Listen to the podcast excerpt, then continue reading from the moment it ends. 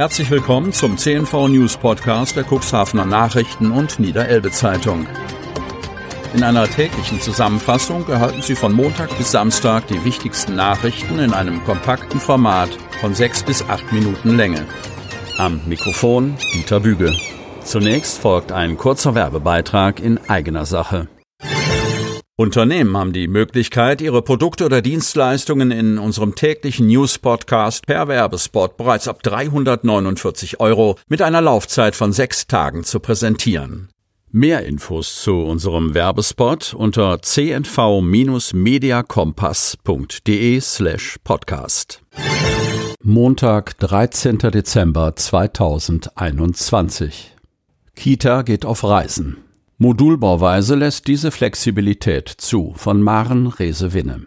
Für die DRK-Kita Altenwalde hatten Stadt und Landkreis im Jahre 2019 die Bausteinelemente beschafft. Bis April dieses Jahres, als im Kornblumenweg der große Neubau eröffnete, beherbergte das Gebäude in der Hinrich-Wilhelm-Kopf-Straße je eine Krippen- und eine Kindergartengruppe. Nun soll der gesamte Komplex nach Groden umgesetzt werden, um an der evangelischen Kita St. Ambundus Platz für Krippenkinder zu schaffen. Dezernentin Petra Wüst berichtete in der jüngsten Sitzung des Ausschusses für Jugend, Soziales, Familie und Gleichstellung in neuer Zusammensetzung, aber mit derselben Vorsitzenden Ulrike Hohgreve, SPD, über den Stand der Überlegungen. Demnach soll die Modulkita in Richtung Grodner Schulhof platziert und fest mit dem Bestandsgebäude verbunden werden. Und das mindestens für die nächsten 16 bis 18 Jahre. Die Lebenszeit derartiger Elemente wird gemeinhin mit etwa 20 Jahren angegeben. Angepeilt ist laut Petra Wüst ein Start zum 1. September. Die Politik muss aber zuvor über die Umsetzung entscheiden. Die neue Verordnung und der Handel. Impfnachweis ja, FFP2 nicht Pflicht. Kreis Cuxhaven Hannover. Am Sonntag ist die neueste niedersächsische Corona-Verordnung in Kraft getreten. Danach gilt 2G im Einzelhandel. Kinder und Jugendliche unter 18 Jahren ausgenommen. Somit stehen viele Geschäfte nur noch Geimpften und Genesenen offen. Ausgenommen sind Geschäfte mit Gütern des täglichen Bedarfs, der Grundversorgung, Lebensmittel- und Getränkehandel, medizinische Produkte, Arzneimittel, einschließlich Produkten von Optiker- und Hörgeräteakustikerbetrieben, des Orthopädie-Schuhmacher- und des Orthopädie-Technikhandwerks, Drogerie, Sanitätshaus- und Reformhausgüter, Babybedarf, Gartenmarktgüter, Güter des Brennstoff- und Heizstoffhandels einschließlich Tankstellen, Tierbedarf und Futtermittel, Blumenhandel, gärtnerischer Facheinzelhandel, Zeitungen, Zeitschriften und Bücher, Brief- und Versandhandel, Fahrkarten für den Personenverkehr, Güter zur Reparatur und Instandhaltung von Kraftfahrzeugen, Fahrrädern und Elektronikgeräten. Geschäftsleute anderer Branchen müssen die Zutrittsberechtigung der Kundinnen und Kunden kontrollieren. Eine sogenannte Bändchenlösung, also zentrale Kontrolle, danach Zugang zu weiteren Einrichtungen möglich, ist dabei zulässig. Eine medizinische Maske, FFP2 oder OP-Maske, ist verpflichtend. Kinder bis sechs Jahren sind befreit. Bis zum Alter von 14 Jahren ist eine Stoffmaske erlaubt. Auch ungeimpfte Personen können vorbestellte Waren und Güter außerhalb der Geschäftsräume unter Einhaltung des Mindestabstandes abholen. Vertrauensbeweis für Timo Röhler. CDU-Mitglieder schicken den 42-jährigen Cuxhavener erneut als Kandidat für die Landtagswahl ins Rennen. Von Wiebke Kramp. Nordleder. Dieser Vertrauensbeweis war eindeutig. 98 Prozent votierten per Urwahl im Dörpus Nordleder dafür, dass Timo Röder erneut für die Landtagskandidatur ins Rennen geschickt wird. Nur eine Nein-Stimme kassierte er in geheimer Wahl von den 53 anwesenden Parteimitgliedern.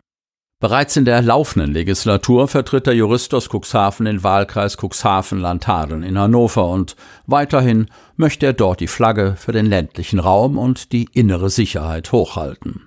Über das Superergebnis freut sich Röhler sichtlich und dankte an erster Stelle seiner Frau Jana und seiner Familie.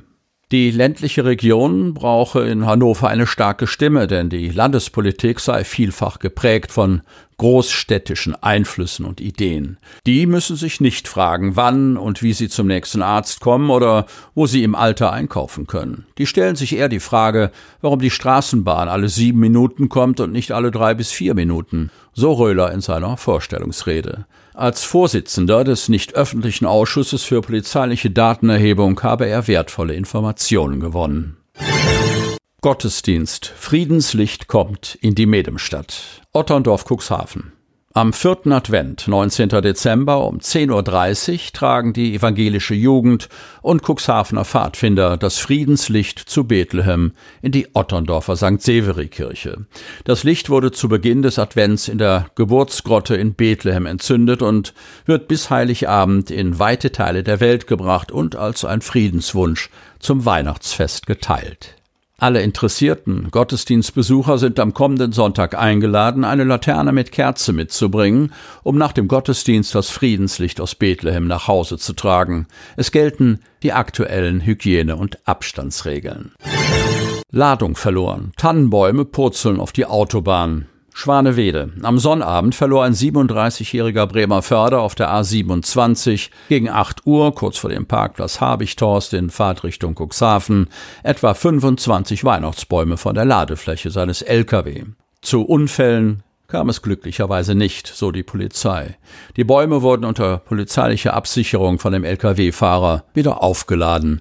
Ihn erwartet jetzt ein Ordnungswidrigkeitenverfahren wegen mangelnder Ladungssicherung. Blaulicht, kilometerlange Ölspur auf der B73, Kreis Cuxhaven.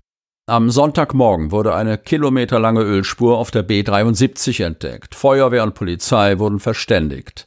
Es stellte sich heraus, dass sich die Spur von Belum bis Hemmoor und ab dort über weitere Straßen bis nach Drochtersen hinzog. Einsatzkräfte aus Kadenberge beseitigten das Öl bis Wingst, Höhe Geestberg.